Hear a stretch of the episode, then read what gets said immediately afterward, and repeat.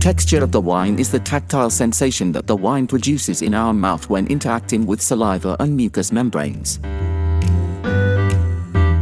The texture depends on the density, viscosity, temperature, and carbon dioxide in the wine. The texture can give us an idea of the smoothness, smoothness, and persistence of the wine. But it also depends on our perception and our imagination. Wine texture can be classified into four basic types light, medium, dense, and sparkling. Each of these types has a function and a sensation in our mouth. Light wines are perceived as fluid and refreshing, bringing us ease and pleasure. Medium wines are perceived as balanced and tasty, and bring us harmony and satisfaction. Dense wines are perceived as thick and powerful, and they give us structure and complexity. Sparkling wines are perceived as bubbly and lively, bringing us joy and fun.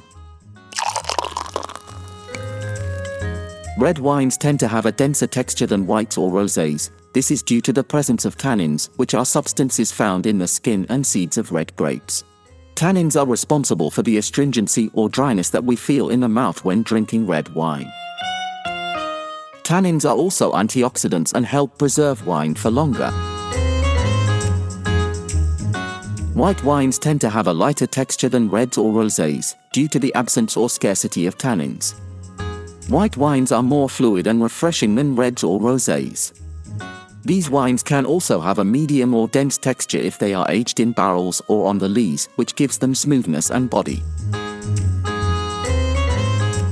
Rosé wines usually have a median texture between reds and whites, because they have less tannins than reds but more than whites. Rosé wines are more balanced and flavorful than whites, but more refreshing than reds.